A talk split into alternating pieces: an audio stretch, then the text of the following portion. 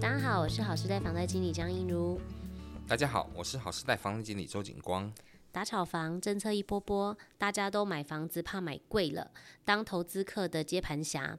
但是如果发现太便宜的房子啊，也会让人觉得怕怕的，是不是所谓有故事的房子，买一送一？买一间送一位地基主。便宜的房子是天上掉下来的馅饼还是陷阱？有哪些状况可能让房子低于行情出售呢？要怎么捡便宜又不踩雷？请听我们的分享。最近呢，有网友发文，就是说太便宜啊，或者是说低于市场行情的房子不要买，跟我们想的好像有点不太一样哈。便宜不是比较好吗？之前其实这个网友发言的，他是觉得说，哎，社区居住的品质可能会比较低落。有可能啊，这个像我以前在做房贷的时候，我们哎区域行情里面有几栋，我们是认定是特别便宜的。嗯哼哼哼。对，它那个便宜的原因是因为就是第一，可能户数太多。嗯。嘿，出入太复杂，对。对，然后再加上就是说有发生过一些事故，嗯哼，嘿，导致那个社区整个的价值都会比较低落，嗯，那所以说，所以说就是在银行在估价的时候，或者是说，诶，在就是在买的时候吼，可能价格上都会比较便宜一些。对，这个是有可能的啦。我觉得每个县市都一定会有这样子的社区，都会有啦，一定有一些比较乱。那当初他可能户数太多，导致在里面住的人都知道里面很乱很杂。嗯、那可能户数多也不好管理嘛，嗯、这也会有这样状况，总是会有一些老鼠屎啊。嗯、哼哼哼对啊，那所以说久而久之就导致这个社区整个的这个价值会比较低落一些。嗯、哼哼对，对。现在其实就是说有很多平台啊，他们是很不错的，他们会去统计，就是说可能这个区域哈，这个区域它的平均售价是多少？那该社区该社区的平均售价低于这个区域的行情，还是说高于这个县市的这个行情？那我觉得大家都可以上网去做。参考这样。其实你如果在买房子的时候，你们看的大部分听听众朋友看的都是区域行情嘛。嗯哼。那当然，其中当然会有几栋是特别的好，对，要价格特别的好。那有几栋是特别的便宜，价格特别的低。那这也取决于说，可能这个房子的它的建材，嗯、它的设计，嗯，或者是说它的居住的人的一些品质，嗯，然后来去来来去取决于它价格上可能就会比较好。可能比如说我们讲台中就是比较有名的惠宇的建案，嗯、对，惠宇的建案就是，诶、欸，你只要能拿出来卖的话，基本上它价格一定会高于市场的行情。嗯对，惠宇的啦，国泰国泰建设的啦，嗯、这种房子，嗯、当然就是有可能会有比较好的一个行情，那当然也会有比较差的，比如说可能是那一种我刚才讲龙蛇混组住商混合大楼，嗯、或者是说呃那种户数太多的，出入复杂的，那它价格就比较便宜。那比较便宜情况之下，相对后面买的人一定是也是价格比较便宜的买进来，那又是自己住，那相对这个都是属于比较社会。可能就是收入比较没有那么高的一些族群，嗯、对，那相对的这种恶性循环之下的住宅，就价格就会真的是太低落，那你的品质也会越来越差，租屋的品质会越差，然后导致整个整个这个价格都会往下掉。嗯，对，大概会有几种原因啦，哈，就是说如果我们我们自己在判断呢，哈，就是说就社区来讲，呃，会比较价格可能会比较低于市场行情的部分，然后一个是就是身家安全，因为我们自住最在意就是说安全的部分嘛。嗯，第二个的话就是说你的社区生活的品质比较低落，好，例如说我们的公共梯间比较容易会有所谓的堆放杂物啊，或者是说门口可以给你放鞋柜啊。嗯，然后还是说，就是，诶、欸，包括就是说逃生的一个部分啊，就是可能管理上比较没有那么好这样子。这个都是啊，嗯哼，哼，对啊，就是这这其实这是住户品质的一个关系嘛，对，嗯、大家都会习惯我把东西摆在住家的房子外面，公共设施的上面，嗯哼嗯，这样子会导致整个房子整个整个社区的那个品质就会比较差嘛。对，这都会的啦。对，对啊、自己住，还有比较重要就是，例如说有没有二十四小时的管理员呐、啊，然后还有所谓的那个呃，我们的资源回收啊、垃圾的部分啊。其实我觉得这个在看房子的时候都要比较比较小细节啦，然后就提醒大家可能这一块都要注意这样子。对啦，就管委会啦，嗯、对啊，你这管委会有没有强力在监督、在管理这个社区这样子啊？嗯，对，而不是让那些有些人就是贪图便利啊，然后就开始就是作乱啊之类的。对，而且好的，而且好的就是管委会的部分。那他们其实都会有所谓的那种，就是他们的清单嘛，对不对？嗯、就是这这个管委会有没有存钱，然后他的每一笔开销大概就是花在哪一个地方，嗯、其实他们都会蛮公开的。对啊，这当然都会、啊。嗯哼哼，这样子住起来才会比较舒服啦。好，那还有像景光刚刚讲的，就是说建商品牌的部分，因为有的建商其实偷工减料，那比较常，诶、欸，大家应该都会上网去分享嘛。例如说，可能我们的呃排水啊不好啊，或者是说，可能那个大楼的那个空调是不是厕所那个就是会有一些气味的部分啊，那个都是共用的嘛，对不对？早期的房子都是属于那种一一诶、欸、那种共用的一个管道，它就是一通的，嗯、比如说它可能一一一条管子直接通到。最顶楼这样子，然后每个厕所都有连通，嗯、那这导致什么？可能有些人会在厕所里面抽烟，抽烟，对，那抽烟那个味道就会往上窜，嗯、往上窜，你上面的就很痛苦，嗯、对，会漫的漫的整个房子里面都是。嗯、我自己就住过这种事情啦，到最后我怎么做，你知道吗？我就是去那个那个厕所上面的那个那个排风管、排烟管，对，因为它是共通的嘛，我就是拿那个塑胶袋，然后拿个胶带把它整个封住。它整个封住，嗯、对，就不排了。对，对啊，就不排了，就是不要让它有那个气味跑到那个房子里面来，也不要影响就是住户的一些权益这样子啦。因为没有，我说封住是封我家的啦。对啊，就是你你不希望可以影响，嗯、不不希望自己影响到别人嘛。对啊，当然是这样子。嗯、对啊，就封自己的，然后你别人你抽你抽你的没关系，反正就是不会飘到我家来就好了。对啦，对啦，对对对，抽烟的部分。现在的新式的大楼的卫浴的那个排风管都是独立的，嘿，它是独立，就是直接连到外面去这样子。嗯、对，但是我们现在又遇到一个状况了，就是楼下会抽烟。就是对呀、啊，还是一样啊，阳台啊什么的。对，还是一样，楼下会抽烟。对，那抽烟的话，他他就是，就算他在浴室里面抽，那个外面窗户一打开，它还是会飘出来。那飘出来之后，我们在楼上就是会闻到这些烟味，这是蛮痛苦的。嗯、我老婆对这个还蛮蛮受不了的。对啊，就是还有诶、欸，外面现在那种年轻人有在拉 K 嘛，吸毒嘛。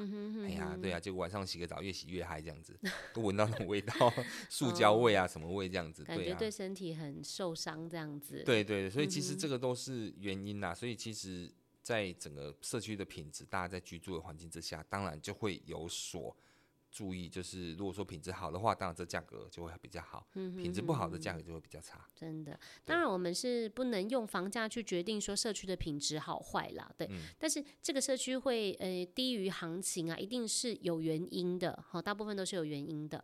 那所以建商他也不会就是说这么佛心，说我我就是用很便宜的。价格来出售 CP 值很高的房子嘛？就是你当初在买这房子的时候，如果他如果你一开始买，你可能是买中古屋，那你可能比较没办法了解到建商当初在盖的时候他用什么材料，哎、对，然后或者说他的那个公设上面有没有用有没有做好啊之类的。那如果你是新买预售屋、新成屋的时候，你可能就会要了要多了解一下。这个建商的风评怎么样？他盖出来的房子怎么样？然后呢，就是说他用料是怎么样子的？他的工法是怎么样子的？哎、嗯，这个都要去了解一下的。对啦，对就是一分钱一分货啦。虽然说钱真的非常难赚哈，但是没有什么就是比我们的安全更重要，还有你的居住品质。蒋哥，像现在就是有网络上有很多那种比较风评比较不好的那个社区或建案啊，大家都会在网络上就是分享自己遇到的一些状况。你自己本身有遇到？呃。我以前做那个房屋贷款的时候啊，我们有我就曾经有遇过。以前那时候其实新闻闹得很大啦，在台中市丰原哈有一个建案，那这个建案的建案名我就不说了。哎、这个建案是丰原市非常有名的建案。嗯、那那有人建案是什么样？就是说他他就是因为户数太多，嗯、然后龙蛇混杂，人都很很很复杂，它的价格就不会太高了。它是属于丰原有名的比较价格比较低的建案，嗯、然后那一次还发生了一个命案，对，然后那命案真的很夸张，就是把人杀了，而且他还重点还在这里，他把房子卖了，嗯、他房子先卖了，卖了之后还在还在交屋当中，就是还在过户，房子还在买方还在做贷款，还在一个月之内的一个交屋期当中，对，对他居然把他的那个就是他的前男友。带到那个房子里面来把它杀掉。这个这个案子其实，如果你们大家有印象的话，其实闹得蛮大的，嗯、嘿，闹蛮大的。有遇到这样子的状况，那导致整个社区哦，那个整个那个那时候新闻整天都在那个社区门口，然后那个摄影机架在那边一直拍那个社区，拍那个社区。嗯、相对的，它那个社区的价值一定就会大家都很有印象，所以价值一定会很低，嗯，哎，价格一定会比较低。对，对对对，所以这个就是属于比较。特殊案例就是说，总是会遇到一些状况。那你说他管理不善嘛？他确实因为人蛇混杂比较多，嗯、人人人的进出比较复杂，对，那导致管理不易，然后导致他的那个价格建案的价格确实有比较低一些，低于市场的行情。嗯哼，对对，这个其实大家都知道。嗯、对，啊，又一家发生这个事情，所以更糟糕。就这样，上网一 Google 那个大楼的名字，就会 跑出非常多的新闻给大家做参考哈。对啊，那像前一阵子不是有那什么高雄城中城吗？嗯、对啊，那个大楼啊，就那四十年的，被人家骂说是鬼楼，可是没想到鬼楼里面还是有住人。对，然后居然发生了一个火灾状况，就导致四十六个人死亡的一个惨案。嗯对啊，所以其实这就是这样。他当初你看这个状况哦，他这个状况在高雄当地的时候，那个房子价格一定也不会太好啦。嗯哼。对，一定也都是那种很糟。你看他已经被人家讥为贵楼了，居然，然后在这样的这个情况，你想看它价格不会太好。对。所以是这样子。那甚至于还有像是管委会的一个管理部，像有的有的大楼是没有管委会的。嗯哼。对，他没有管委会的情况之下会怎么样状况？就是大家不缴管理费嘛，啊都不管了，公司放给他烂。对。就电梯坏掉也不修。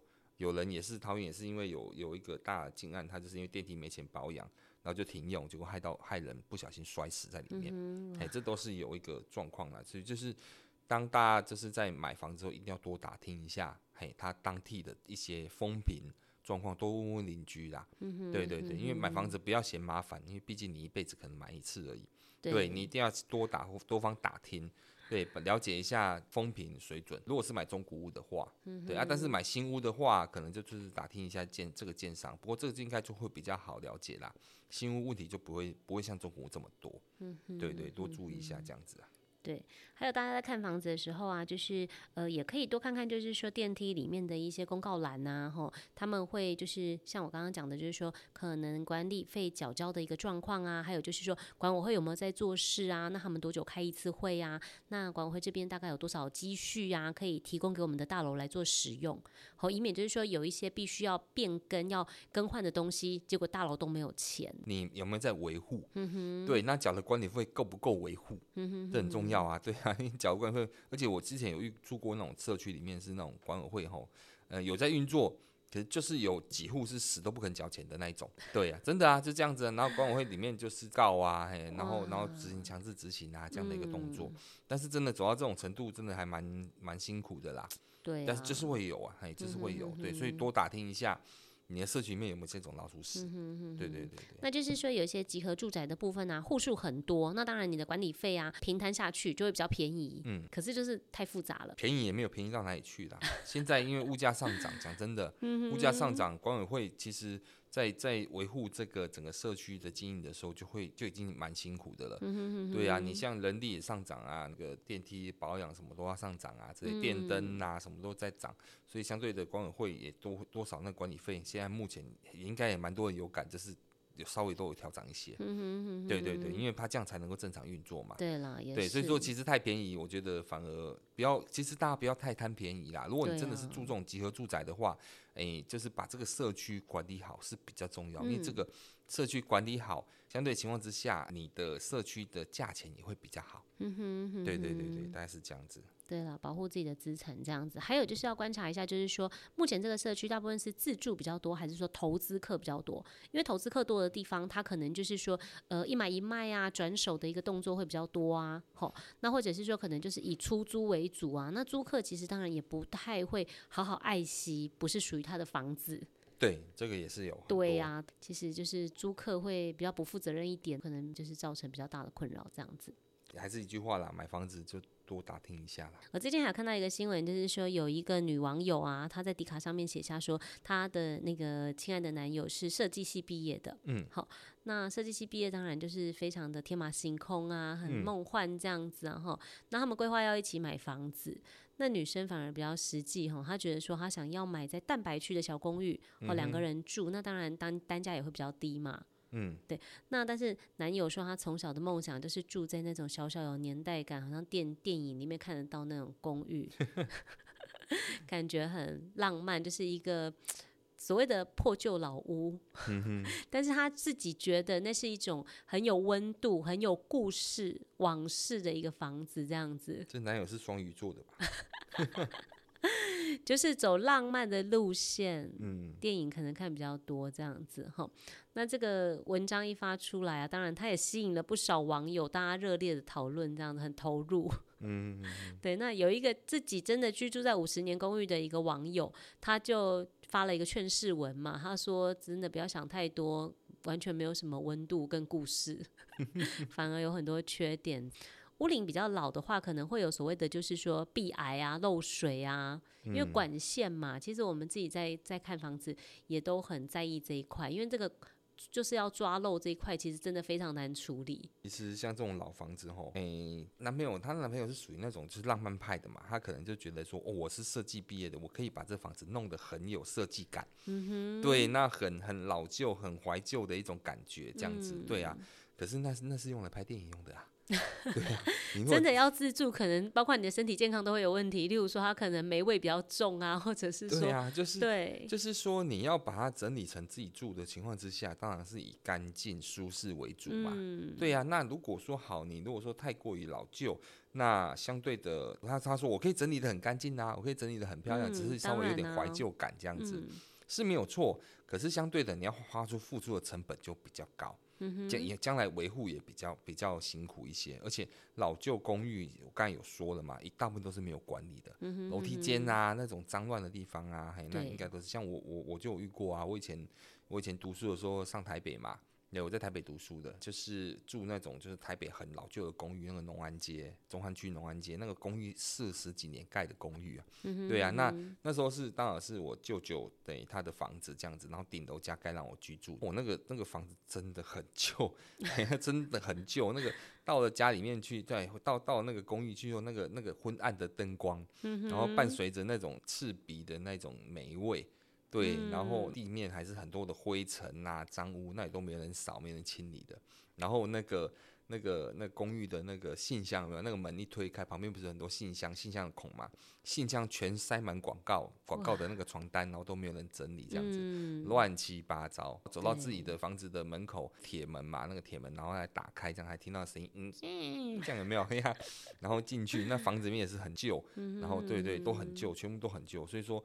我以前那时候还是哦，舅舅还是做那种木板隔间这样子，嗯、对，真的很旧。不过当然，我那时候因为读书是暂时一个栖身之所啦，对对，所以说其实你就可以知道这样子一个房子如何住得下去。当然，如果说只是真的是因为自己的经济能力不够，对，必须要住这样的房子，那还 OK。但是如果真的是自己的经济条件够的话，其实你要买这房子，你真的要思考一下了。嗯、对，不，这个不是两个字浪漫可以解决的。对，真的是这样子。对啦，你可以把自己的房子整理的很漂亮，但是你除了你的房子以外，就是好像很、欸、就是很很现实哎、欸，好像第三世界一样这样。马上面对现实这样子。对。那现在还有就是说，有很多屋主其实他就直接打成实牌，例如说就写明了，就是说呃屋况很差，嗯，好买地送屋，嗯，对，或者是说哎、欸、我有漏水，或者是我这是一个有故事的房子，便宜卖，嗯、那这样子。你觉得要接手吗？就看这样，有些看价格啊。你说，你说有故事的房子价格很便宜，还是有人会买啊？嗯，对，对啊，对啊，对啊，这个就这样。其实还是看价格，然后有些人会专门买这些房子，不过大部分买这些房子人都不是自己住的。嗯。对啊，就是可能要想要转手再卖，或者是说租给别人，或者是说长期自产，这都有可能。嗯，对啊，如果你真的要自己住的话，吼，我以前有讲过一句话，就是。之前几集我都有讲过，就是你买这个房子，你看到你喜欢哈，就我觉得就应该要下手，因为过了这个村没有这个店。嗯，对，你要找到你自己喜欢的房子不容易啊。对，对啊，那这种要自己住的房子，当然就是以自己觉得温馨、觉得能够居住，然后觉得 OK 的房子比较重要。嗯哼嗯哼。对对对对，所以说价格不能决定一切。真的不能决定一切。那当然，你如果你是投资的，那当然就可能以价格最优先考量。嗯、对。但是如果是自己住的话，不一定是用价格的一个角度。嗯、对，我觉得是这样子啊。对啊，多看多比较这样子。对啊。那还有近期的新闻有分享，就是说邻居想要便宜的卖房子啊，可是他却坚持不履保。嗯。对，那嗯，其实不履保感觉很没有保障哎、欸，对不对？当然啦、啊。但他觉得就是邻居啊，我就是住在你隔壁，你怎么会不相信我？就我们就自己私下交易啊，很简单呐、啊。哪来那么多麻烦的事情？